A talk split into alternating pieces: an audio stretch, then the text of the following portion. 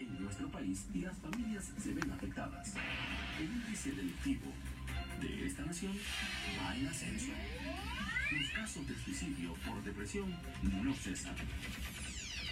Al parecer, al oír todo esto, ya no hay salida. Pero, detente, existe una razón para vivir. A partir de ahora, oirás estrategias, fundamentos, herramientas para vivir plenamente en familia. Todas estas estrategias, herramientas, están fundamentadas en la palabra de Dios. Razón para vivir con el misionero Manuel Arreola.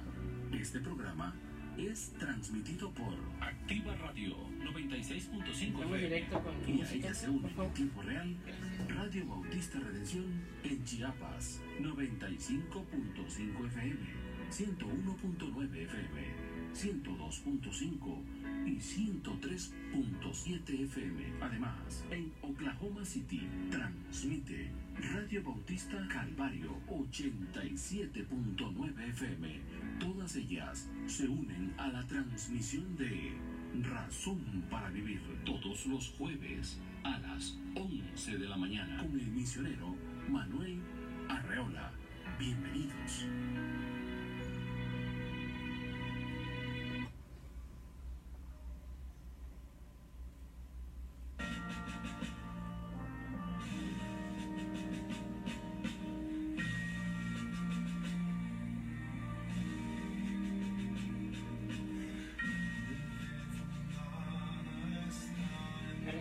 Poquito volumen aquí para que sigan la transmisión?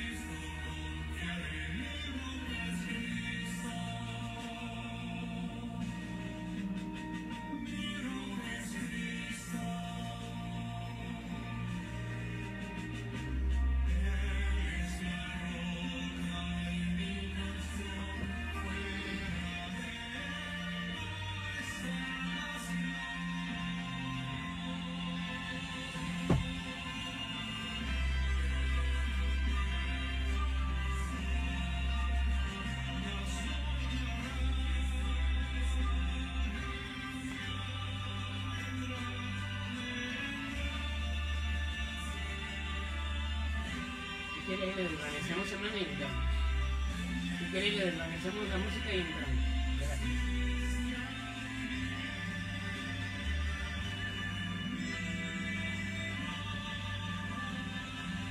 Amén. Nuestra roca es Jesucristo. Gracias por sintonizar esta mañana su programa Razón para Vivir. Les saluda el misionero Manuel Arriola, aquí desde Cancún, Quintana Roo. Les mandamos saludos, ¿verdad?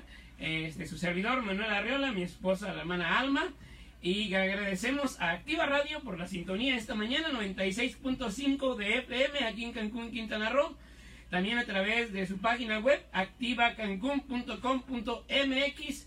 Y agradecemos también la transmisión o retransmisión en tiempo real a Radio Bautista El Calvario en Oklahoma. Y también agradecemos la retransmisión a Radio Bautista Redención allá desde San Juan, Cancún, Chiapas y sus diferentes antenas emisoras. Muy buenos días. Esta mañana tenemos excelente tema, excelente programación en música. Así es que por favor, no le cambie. Quédese con nosotros, comparta. Esta mañana estaremos hablando de un tema importante.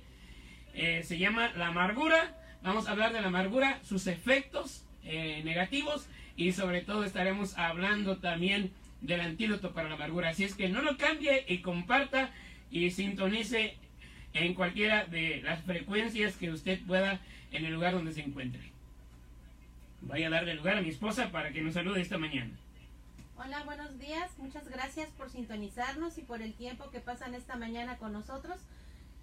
Les saluda la hermana Alma para servirles y les dejamos con el programa a continuación. Amén. Muy bien. Esta mañana este, tenemos primeramente saludos desde Cuba del pastor Arnaldo eh, Tomás. Arnaldo Tomás, ¿verdad? Es un buen amigo. Él tiene mucho amor por la radio. Y bueno, vamos a escuchar sus saludos del pastor Arnaldo. Y luego de esto tenemos este tiempo para música. Y después iremos a la enseñanza de la palabra de Dios esta mañana.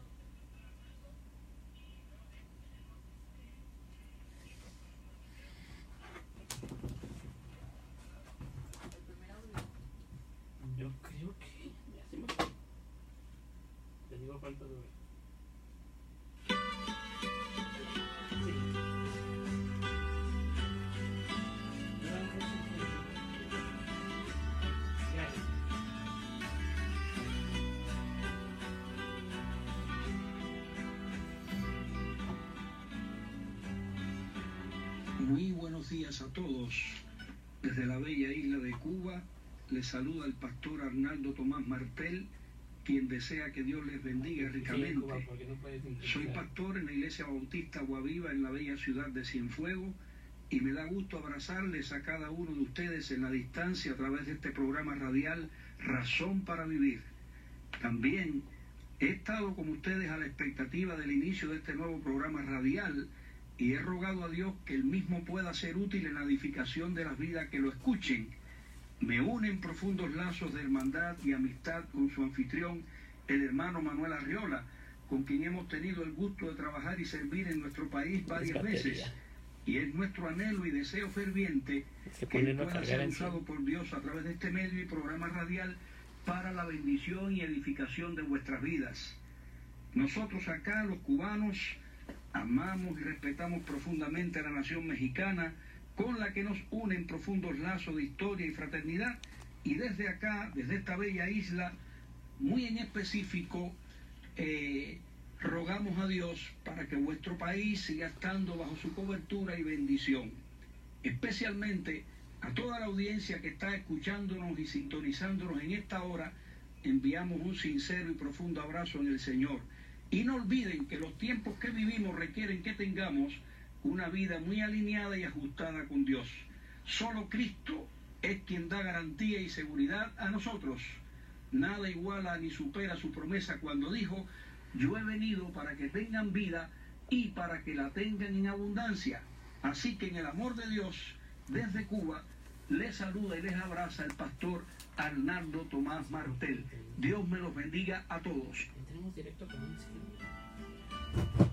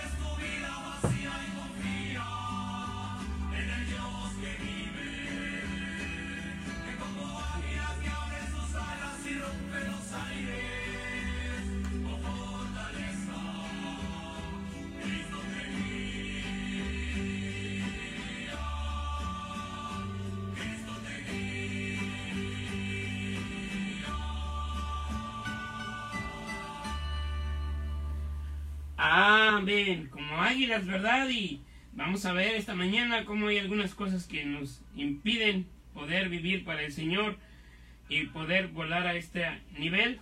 Vamos a mandar saludos esta mañana, gracias a quienes nos sintonizan. Saludamos a nuestro hermano Sebastián López, a nuestro hermano Jesús Belén, a nuestro hermano José Cuitín, Cuitún, perdón, nuestra hermana Jessica Vélez en Playa del Carmen. Dice el pastor Sergio Vargas Arellano, hermanos, saludos desde Baja California Norte, misioneros a los Kiwas. Dios les bendiga a cada uno de los que sintonizan, ¿verdad? Este, estamos aprendiendo aquí a ver quiénes sintonizan. Saludos al hermano Hugo Martínez, al hermano Miguel Santiano, a nuestra hermana Rosa López, a Dafne Flores hasta Huehuetoca, Estado de México, de México, a Jesse García que nos sintoniza. Si usted nos está sintonizando esta mañana a través de las ondas radiales de Activa Radio, por favor, escríbanos al 998-1640539. 998-1640539.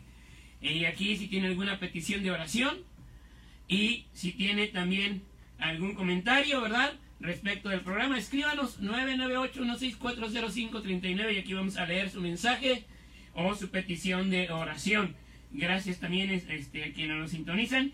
Estamos teniendo algunos problemas técnicos para poder enviar la transmisión a través de las ondas radiales de, de, este, de nuestros hermanos en Chiapas. Estamos tratando de arreglar esta situación. En cuanto se arregle les avisaremos. Muy bien, esta mañana hermanos vamos a ir a nuestras Biblias. Vamos a hablar, como les dije, del tema de, de la amargura. Es muy triste encontrarnos con una persona amargada. Y mucho más triste es encontrarnos con un, una persona amargada que seas tú, ¿verdad? Y, o que sea yo. Eso es algo tremendo que, que yo pueda estar batallando y luchando con la amargura. Esta mañana vamos a ver desde la Biblia lo que es la amargura y cómo podemos nosotros luchar con ella o contra ella. Y esto es importante. Vamos a ir a nuestras Biblias al libro de Hebreos capítulo 12. El versículo 2, 15 dice, Hebreos 15, 15 dice, mirad bien, no sea que alguno deje de alcanzar la gracia de Dios, que brotando alguna raíz de amargura os estorbe, y por ella muchos sean contaminados.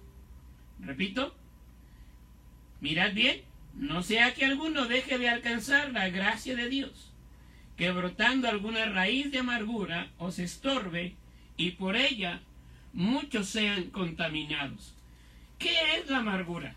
¿Por qué el ser humano batalla con la amargura?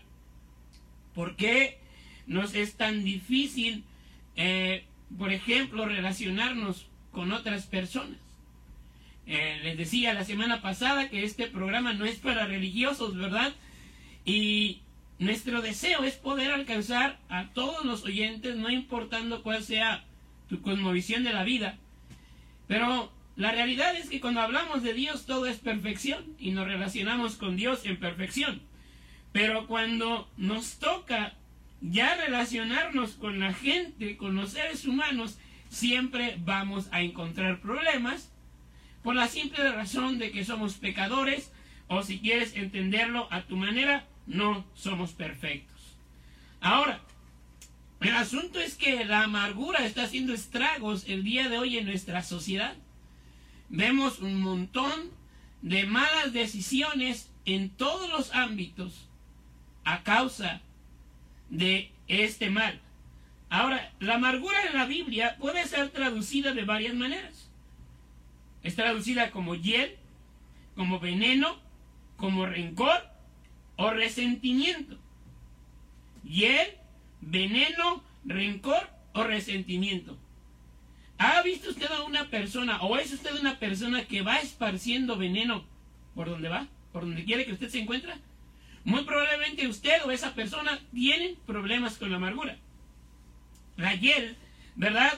Es este eh, esta cosita dentro de los animales, y ahí entre sus vísceras, que al reventarse, al ser este, destipado, a- a- abierto un animal eh, y al reventarse dentro del animal la hiel contamina la carne. Eh, la gente que vende pollo aquí en Cancún se consume mucho el pollo recién matado, ¿verdad? Y es del gusto de la gente por considerarse de mejor calidad que el pollo frío. Y, debe de tener esa persona que está alineando los pollos mucho cuidado con la hiel porque se revienta. Dice la Biblia, ¿verdad? Que la amargura viene a contaminar a muchos. Dice ahí versículo 16 de Hebreos 12. No sea que haya algún fornicario o profano como Esaú, que por una sola comida vendió su primogenitura. Porque ya sabéis que aún después deseando de heredar la bendición, fue desechado y no hubo oportunidad para el arrepentimiento, aunque lo procuró con lágrimas. Pero también dice al final del versículo 15, dice que la raíz de amargura puede estorbar y por ella muchos pueden ser contaminados. Por eso es comparada con la hiel. Y si me acompañas a un pasaje paralelo, a Deuteronomio 29, 18 al 19, Deuteronomio 29, del 18 al 19. Dice la palabra del Señor así. No sea que haya entre vosotros varón o mujer, o familia, o tribu, cuyo corazón se aparte hoy de Jehová nuestro Dios, para ir a servir a los dioses de esas naciones, no sea que haya en medio de vosotros raíz que produzca hiel y ajenjo. Y suceda que al oír las palabras de esta maldición, él se bendiga en su corazón diciendo, tendré paz, aunque ande en la dureza de mi corazón, a fin de que con la embriaguez quite la sed. No querrá Jehová perdonarlo, sino que entonces humeará la ira de Jehová y su celo sobre el tal hombre, y se asentará sobre él toda maldición escrita en este libro, y Jehová borrará su nombre de debajo del cielo. Y note que dice ahí que, de vosotros dice que en medio de vosotros que produzca hiel y ajenjo. Vea entonces cómo por eso es de- definido como algo amargo, hiel y ajenjo. Hiel y ajenjo son cosas amargas. Pero dice la escritura que la, la amargura tiene grandes alcances. Note, no sea que haya entre vosotros varón, hay varones amargados. Mujer, hay mujeres amargadas. O tribus, hay familias amargadas. Y luego dice, o tribu, perdóneme, cuyo corazón se aparte de Jehová. No solamente encontramos personas aisladas, individuos amargados, encontramos familias amargadas y el día de hoy podemos hablar, aquí habla de tribus, hoy podemos hablar de sociedades amargadas. Y ahora, ¿qué es la amargura definido? Es el sentimiento de ira y resentimiento causado sobre todo por la injusticia percibida en el sufrimiento o por circunstancias adversas. La, amargura se sucede cuando sufrimos injusticias o así percibimos las injusticias y también se origina la amargura cuando estas circunstancias son adversas y en medio de esas circunstancias consideramos que lo que nos está pasando es injusto. Y, vamos a hablar un, un poquito. El joven, el joven de hoy se amarga porque su papá no le compró el juego de video o no le permite jugar ese juego que ahora está de moda a través de las redes sociales. Y se amarga el joven porque piensa que es injusto. Inmediatamente hace duro su corazón hacia sus padres y, y- y esa dureza de corazón se va a ver manifestada en su rebeldía. Podemos ver la sociedad del día de hoy. Eh, un tema muy común el día de hoy es los feminicidios. No es correcto que nadie tome la vida de nadie. Pero al ver la injusticia de parte de las autoridades o la poca atención, la gente va a las calles, especialmente grupos de mujeres, y hacen desórdenes dentro de la sociedad para manifestar su injusticia, pero para manifestar eh, eh, su, su rechazo a la injusticia, discúlpeme. Pero realmente lo que están manifestando es los sentimientos de amargura que se están albergando en su corazón a causa de no ser atendidos. Ahora, no es correcto que nadie viva amargado. No está bien. Vamos a ver algunos trasfondos en la Biblia por qué una persona se puede amargar. Acompáñame en su Biblia a Job capítulo 10, el versículo 4. Job capítulo 10, el versículo 4. Vamos a ver algunos ejemplos rapiditos y después de esto tendremos una sesión muy importante también para encontrar el antídoto. Job 10, 4 dice, ¿tienes tú acaso ojos? Eh, perdóneme, si es, perdóneme, Job 10, 1. Está mi alma hastiada, Job 10, 1, está mi alma hastiada de mi vida. Daré libre curso a mi queja, hablaré con amargura de mi alma. Ahora Job dice, voy a hablar con queja y con amargura. Y, y bueno, a veces la amargura es el resultado, ¿verdad? De tener una pérdida de un ser querido o de la crisis financiera. Job había perdido todos sus bienes, pero también había perdido todos sus hijos.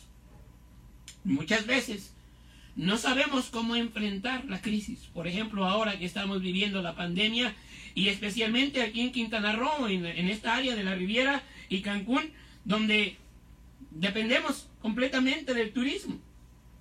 A lo mejor tu, negocio se ha ido a la, quiebra y no sabes cómo responder, o has perdido un ser querido a causa de la pandemia y tu corazón se ha cerrado contra la vida, se ha cerrado contra Dios y lo que hay en tu corazón es amargura.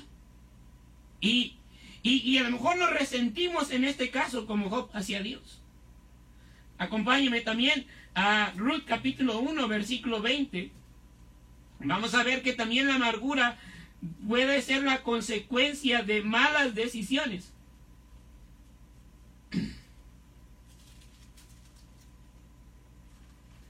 Ruth capítulo 1, versículo 20. Esta mujer vivía con su esposo y sus hijos, dos de sus hijos, dos hijos vivían en un lugar que era considerado en su traducción la casa de pan. Y ellos fueron a vivir en medio de una crisis, fueron a vivir en un lugar llamado Moab. Según la Biblia, Moab para Dios es el lugar donde lava sus manos. Y algunos predicadores dicen que Ruth y su familia cambiaron, ¿verdad?, la cocina por el baño, de una manera. Eh, vamos a ver qué dice Ruth 1.20. Ella vuelve de regreso a su ciudad y dice el versículo 20, ha perdido a su esposo, ha perdido a sus dos hijos y solo le queda su nuera que le acompaña. Una de sus nueras. La otra decidió quedarse en, su, en Moab. Dice, y ella respondió, y ella le respondía, no me llaméis Noemí, Noemí quiere decir placentera, alegre, contenta, sino llamadme Mara, porque en grande amargura me ha puesto el Todopoderoso. La amargura también puede ser la causa de malas decisiones. Tomamos una mala decisión, obviamente cosechamos las consecuencias de esa mala decisión y ahora nos amargamos por los resultados. Ella había regresado amargada, sin esposo, sin hijos, vacía, habían ido para hacer vida a aquella ciudad porque eh, eh, el lugar donde ellos vivían se encontraba en una crisis financiera y en lugar de acrecentar sus bienes, más bien acrecentaron sus males. Ahora no solamente tenía la ausencia de alimentos, también la, tenía la ausencia de seres queridos. Génesis 27, versículo 34 nos habla de la amargura también como la consecuencia de problemas familiares. La amargura también es la consecuencia de problemas familiares. Génesis 27, 34. Génesis 27, 34 dice la Biblia, y cuando Esaú oyó las palabras de su padre, clamó con una muy grande y muy amarga exclamación y le dijo, bendíceme también a mí, padre mío. Y él le dijo, vino tu hermano con engaño y tomó tu bendición. Y Esaú respondió, bien llamaron su nombre Jacob, pues ya me ha suplantado dos veces. Se apoderó de mi primogenitura y he aquí ahora ha tomado mi bendición. Y dijo, ¿no has guardado bendición para mí? Isaac respondió y dijo a Esaú, he aquí yo lo he puesto por señor tuyo y le he dado por siervos todos tus hermanos, de trigo y de vino le he provisto. ¿qué pues te haré a ti ahora, hijo mío? Y Esaú respondió a su padre, ¿no tienes más que una sola bendición, padre mío? Bendíceme también a mí, padre mío. Y alzó su voz y lloró. Y entonces el deseo, no tenemos tiempo de, leerlo, pero después de que su hermano ha tomado la bendición que le correspondía a Esaú, pero Esaú lo había vendido atrás, unos, unos pasajes atrás, nada más en Génesis 25 puedes leer que Esaú había vendido su bendición a cambio de un plato de lentejas en un momento de hambre. Ahora su hermano con engaños toma la bendición, no fue la mejor manera, pero no fue un robo, era algo que le pertenecía. Y el deseo de Esaú es matar a su hermano al grado que su madre planea la huida para Jacob, para que Esaú no mate a Jacob. Vemos que la amargura nos lleva a desear la muerte de otro ser querido, que fue el hermano, como Esaú deseaba la muerte de Jacob por su propia mano. También Jacob fue, perdón, Esaú fue y tomó mujeres que no correspondían al estilo de vida que ellos estaban formando y fue y se casó con mujeres para molestar el corazón de sus padres.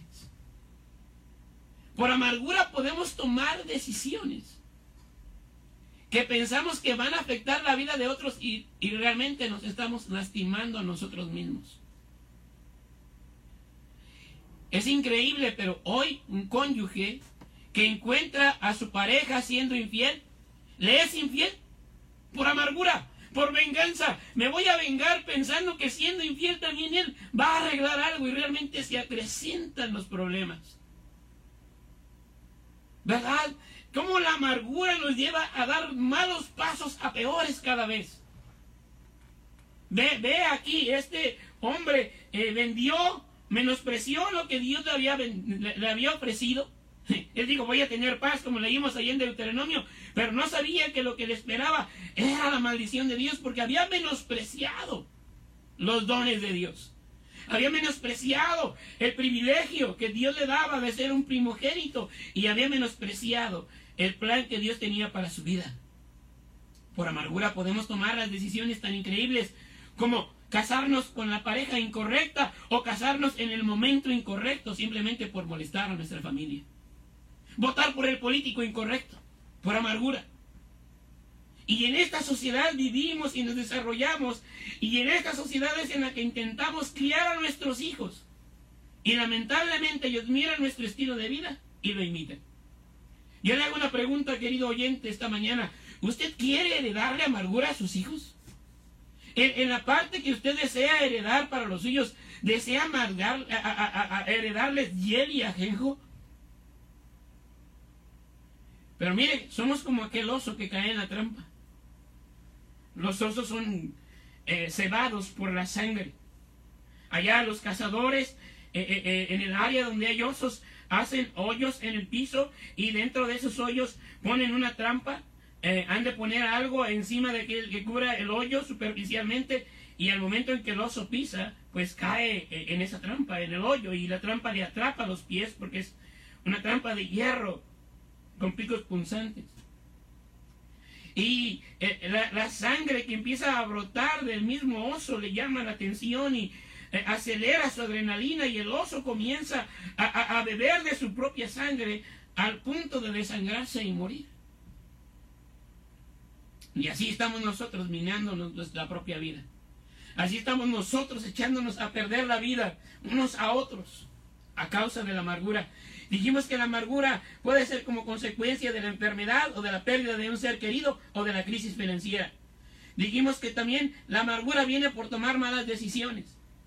La amargura también viene por menospreciar los dones de Dios. Y también la amargura es consecuencia de quitar a Dios de nuestras vidas. Proverbios 19.3. Proverbios capítulo 19, versículo 3.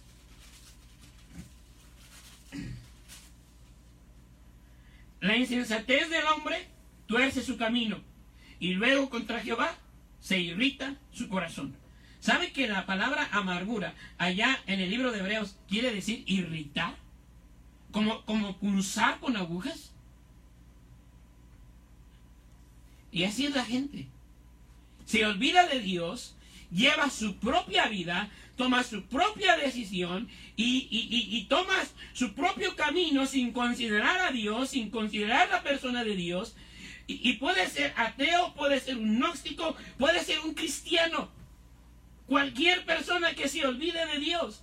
Dice, el hombre, o, o la insensatez del hombre, o sea, la dureza de su corazón, en su necedad.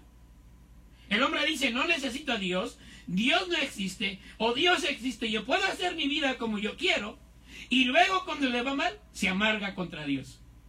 O sea, yo voy a hacer mi vida como yo quiero, pero luego te voy a culpar a ti, Dios.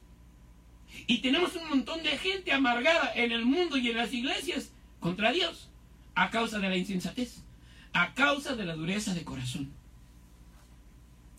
Y posiblemente este no es lo que tú esperabas, querido amigo oyente, esta mañana. Y, bueno, te voy a decir, quizás no era lo que tú esperabas, pero muy probablemente es lo que tú necesitas escuchar. Es lo que nuestra generación, nuestra sociedad y nuestras iglesias necesitamos oír. Porque necesitamos ubicarnos donde estamos. Hablemos, por ejemplo, de la pandemia que nos está atacando. No fue necesario hacer estudios profundos para saber de dónde venía el virus, analizar la estructura molecular, cuáles eh, medicamentos pudieran atacar a este virus, ¿verdad? Hoy en día hablamos de una vacuna y la gente pelea por la vacuna.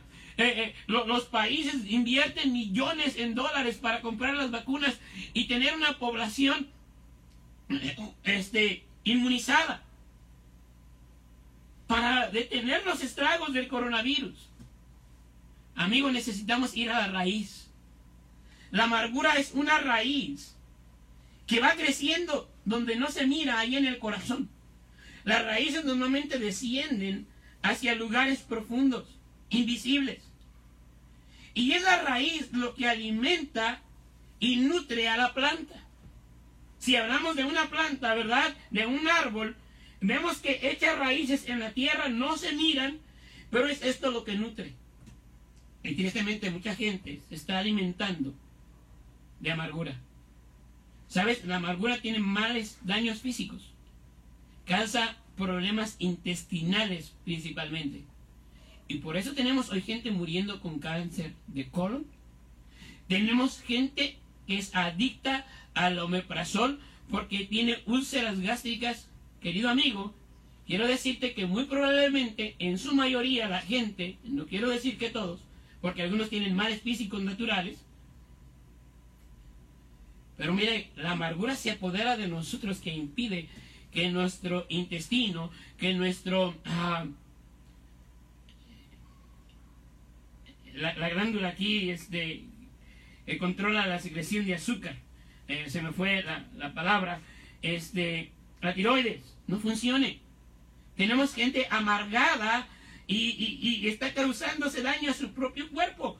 Y sabes, el omeprazol no cura la amargura, simplemente te va a aliviar físicamente de momento, pero hay un mal adentro de ti que necesita ser curado, que necesita ser sanado.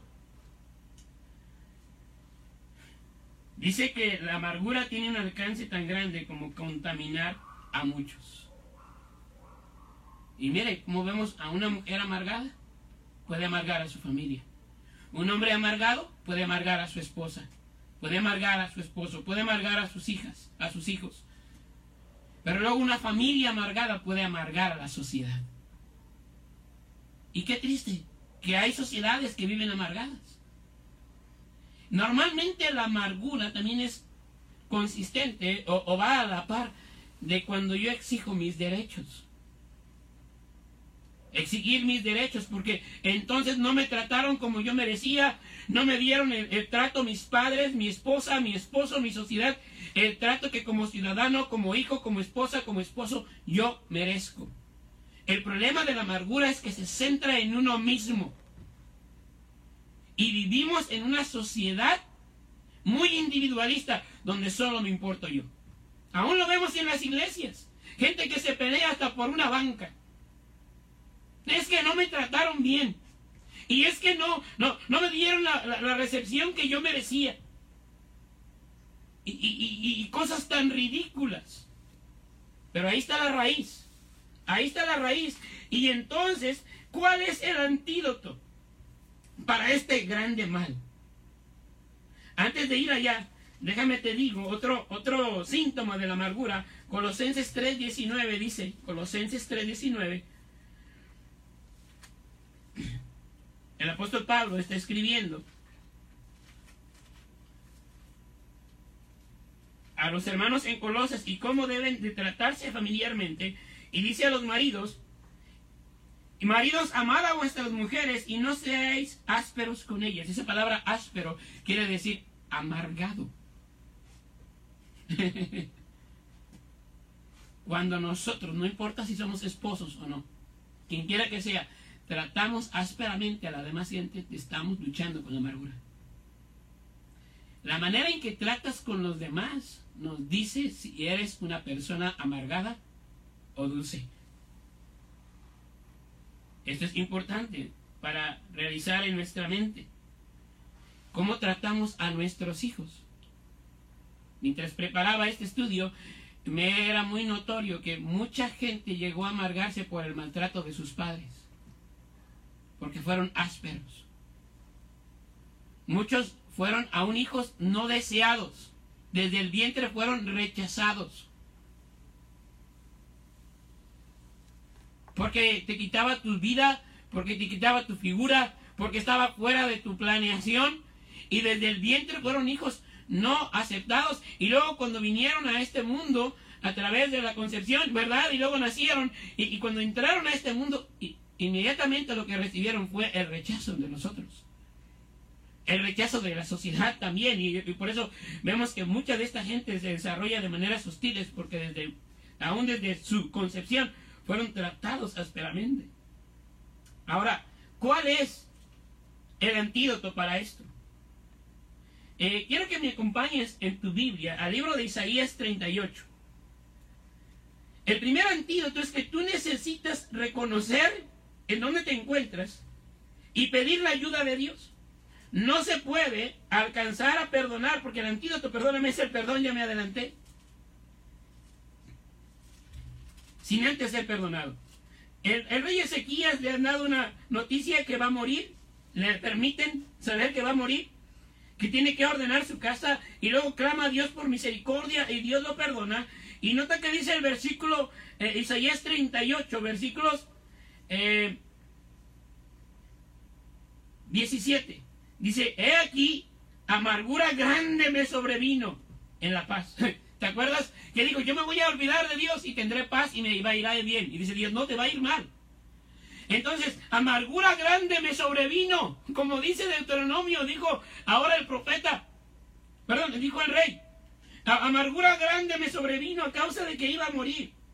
Pero se humilló ante Dios y Dios le dio una oportunidad y dice, mas a ti agradó librar mi vida del hoyo de corrupción porque echaste tras sus espaldas todos mis pecados. Está hablando de Dios. Dios se había olvidado del pecado de Ezequías. Lo echó en sus espaldas. Lo echó hacia atrás. Dios mirando en la eternidad. E, e, e, él habita en la eternidad, no habita en el tiempo. Pero Dios se olvidó de los pecados de Ezequías. Querido amigo, el pecado hace una separación entre Dios y nosotros. El pecado nos separa de Dios.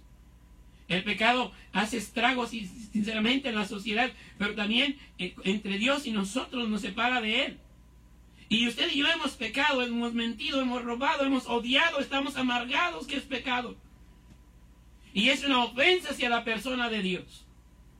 El pecado tiene consecuencias en esta vida y en la venidera. Lo que nos espera es el lago de fuego eterno por ser pecadores. Pero Cristo no solo eh, quiso echar a espaldas nuestras, suyas, perdón, nuestros pecados, sino lo que los llevó en la cruz del Calvario. Jesucristo pagó el precio de tu pecado, amigo. Jesucristo llevó nuestros pecados, dolores y enfermedades en la cruz. Jesucristo pagó por ti. Y Él quiere perdonarte a ti. Y Él te ofrece este perdón. Él murió, fue sepultado y con poder al tercer día resucitó. Este es el mensaje de fe que predicamos. que Jesucristo murió, fue sepultado y resucitó al tercer día para perdonarte de tus pecados. No importa cuáles sean. Jesús te quiere perdonar.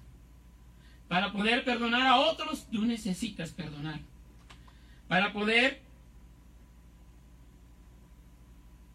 perdonar a otros, perdón, tú necesitas ser perdonado. ¿Por qué no decides venir esta mañana, Jesús? Y decirle, Señor, perdóname. Perdóname, Señor. Eh, reconozco que he faltado a tu palabra. Reconozco que he violentado tus mandamientos. Reconozco mi pecado. Pero creo que Jesucristo me puede salvar. Sálvame, Señor. Lávame en tu sangre. Hazme tu hijo. No hay pecado que Él no pueda perdonar. No hay carga tuya que Él no pueda llevar. Y ahí empieza. Ahí empieza el perdón. Con uno mismo y Dios. Ahí empieza la vida nueva. Ahí empieza la capacidad celestial que Dios nos da para perdonar. ¿Cómo puedo yo perdonar a otros? Mire, dice la Biblia, allá en el libro de Génesis 50-20, José ha vivido, ya su vida está a punto de morir, su, su padre ha muerto, él por 14 años estuvo ausente de su familia, sus hermanos por amargura lo vendieron como esclavo, fue llevado a casa de un hombre llamado Potifar, ahí él hizo crecer los bienes porque era un gran mayordomo con la gracia del Señor.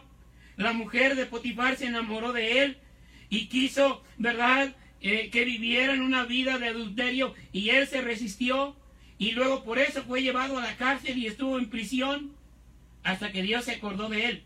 Después llegó a ser el primer ministro de Egipto. En el tiempo del hambre, eh, en el tiempo de la abundancia, él acaparó mucho grano. Supieron cómo guardar grano, administraba. Y luego en el tiempo de la grande hambre, que fueron siete años de hambre, él llegó con su sabiduría a comprar hasta todas las personas que vivían en el mundo conocido. No solamente las tierras, sino aún las personas. Y en ese punto de encuentro tuvo una, un reencuentro con sus hermanos y su padre otra vez. Y él se gozó. Pero ahora su padre ha muerto. Y note que dice versículo 15 de, de Génesis 50. Y estoy terminando. Viendo los hermanos de José que su padre era muerto, dijeron, quizá nos aborrecerá José y nos dará el pago de todo mal que le hicimos. Y enviarán a decir a José, tu padre mandó antes de su muerte diciendo, así dirás a José, te ruego que perdones ahora la maldad de tus hermanos y su pecado. No te maldad y pecado. Porque mal te trataron. Por tanto ahora te rogamos que perdones la maldad de los siervos del Dios de tu Padre. Y José lloró mientras hablaban. Se acordaba de lo que le había sucedido. Vinieron también sus hermanos y se postraron delante de él y dijeron, henos aquí por siervos tuyos. Y le respondió José, no temáis, ¿Acaso estoy yo en lugar de Dios? Mire, José sabía que Dios es el que da el pago a causa de las malas acciones que nosotros hacemos o que los hombres nos hacen. No tomaba venganza por su propia mano. Versículo 20. Vosotros pensáis mal contra mí, mas Dios lo encaminó a bien para hacer lo que vemos hoy, para mantener en vida a mucho pueblo. Querido amigo, es tiempo de entender que en tu sufrimiento Dios tiene propósitos. José entendía el propósito de Dios en su sufrimiento y sabes, Dios le dio la gracia para perdonar a sus hermanos, para no amargarse cuando tenía todo el derecho. Acompáñame. Mira cómo es un requisito para perdonar, para ser perdonado por Dios, perdonar a otros.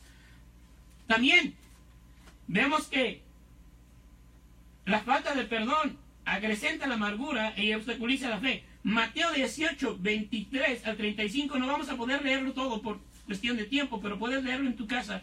Mateo 18, del 23 al 35, pero yo te voy a leer los versículos. 33 en adelante. Un siervo que es perdonado por mucho de lo que debe y luego él le viene con un deudor de él mismo, ¿verdad? Y no lo perdona por una, deuda menor. Es enterado el el que había perdonado la deuda mayor y vea lo que sucede. ¿No debías tú también tener misericordia de tu consiervo, como yo tuve misericordia de ti? Entonces su señor, enojado, le entregó a los verdugos hasta que pagase todo lo que debía. Así también mi Padre Celestial hará con vosotros si no perdonáis. Y note, de todo corazón, cada uno a su hermano sus ofensas. Si vamos a ser librados de la amargura, hemos de perdonar de todo corazón. Le leo un último versículo, Marcos 11:20. Vea, la falta de perdón no solamente acrecienta la amargura, sino que impide la fe. Marcos 11, 20 dice, y pasando por la mañana vieron que la higuera se había secado desde las raíces. Entonces Pedro acordándose le dijo, Maestro, mira, la higuera que maldijiste se ha secado. Respondiendo Jesús le dijo, tened fe en Dios, porque de cierto os digo que cualquiera que dijere este monte, quítate y échate en el mar, y no dudare en su corazón, sino creyere que será hecho lo que dice, lo que diga le será hecho. Por tanto os digo que todo lo que pidieres orando, creed que lo recibiréis y os vendrá. Pero note, y cuando estéis orando, perdonad si tenéis algo contra alguno, para que también vuestro Padre que está en los cielos os perdone a vosotros vuestras ofensas. Porque si vosotros no perdonáis también, tampoco, perdón, porque si vosotros no perdonáis tampoco, vuestro Padre que está en los cielos os perdonará vuestras ofensas. Querido amigo, ¿por qué no piensa hoy en quién usted debe perdonar? A lo mejor la persona que usted debe perdonar ya no está aquí y hoy es el día de encontrarse con Dios y decir, Señor, yo perdono a mi padre, perdono a mi madre, perdono a los que me causaron mal. Y perdóname a mí por albergar estos sentimientos. Pero si la persona está viva, hay que encontrarse con ella y, y decirle, mira, perdóname porque te ofendí, perdóname porque te lastimé. Y si la persona viene y nos pide perdón, decirle, yo te perdono. Ahí está la libertad. Porque la palabra perdón quiere decir ser libre. Querido amigo, ya no seas presa de la amargura. Hoy decide perdonar.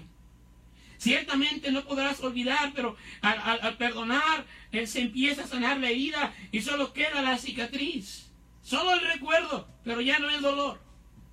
¿Por qué no le pides a Dios hoy que te perdone? Que te salve si tú no eres un hijo de Dios. Si tú eres un hijo de Dios, ¿por qué no decides perdonar a otros y olvidar lo que se te ha hecho? Y si no puedes olvidar, por lo menos que tus recuerdos no sean dolorosos. ¿Por qué no vienes al pie de la cruz y le dices, Señor, perdóname? Soy un pecador. Sálvame. Sálvame de mi pecado. Sálvame de mi maldad. Me entrego a ti. Confío en ti. Confío en tu Hijo Jesucristo. Quiero creer en ti esta mañana. Ayúdame a creer. Yo quiero ser tu hijo, Señor, y quiero transformar, quiero que mi vida sea transformada. Si tú eres un hijo de Dios, ¿por qué no le dices, Señor, he sido presa de la amargura y hoy te pido que me perdones? Y dame la gracia para perdonar a quienes me han fallado. Que tu presencia me acompañe. En el nombre de Jesús. Amén.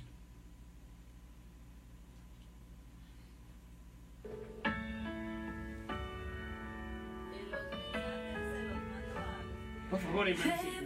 ¿Vamos bien?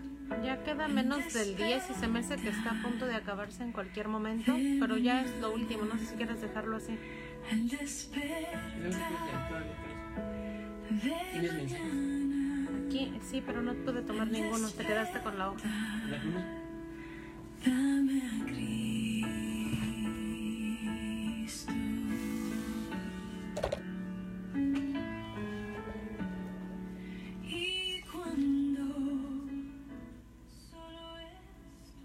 Noche oscura, cuando todo parecía terminar, el mar golpeó contra mí con gran ímpetu. Las olas crujían alrededor de mí y en mi flaqueza, en mi desesperación,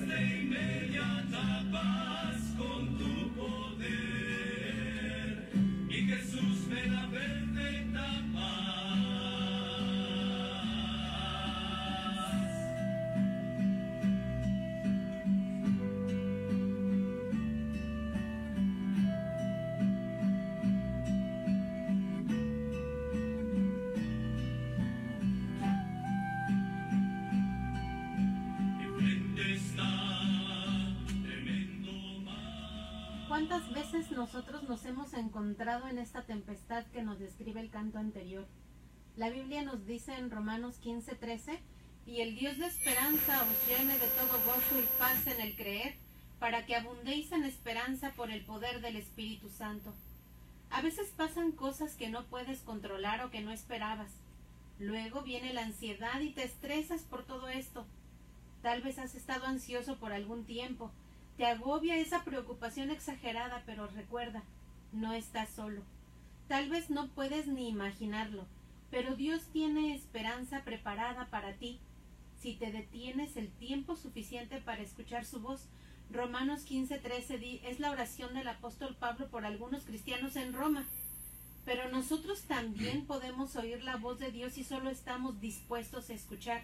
El texto empieza, el Dios de esperanza. La esperanza es parte de Dios, de su naturaleza. Pablo no pide que la esperanza, que la ansiedad sea quitada de las personas, aunque Dios podría hacerlo. Porque si fuera así, entonces nosotros regresaríamos a la misma forma de pensar. En cambio pidió que los llenara de gozo y paz, porque cuando hay gozo y paz, ya no queda lugar para la ansiedad.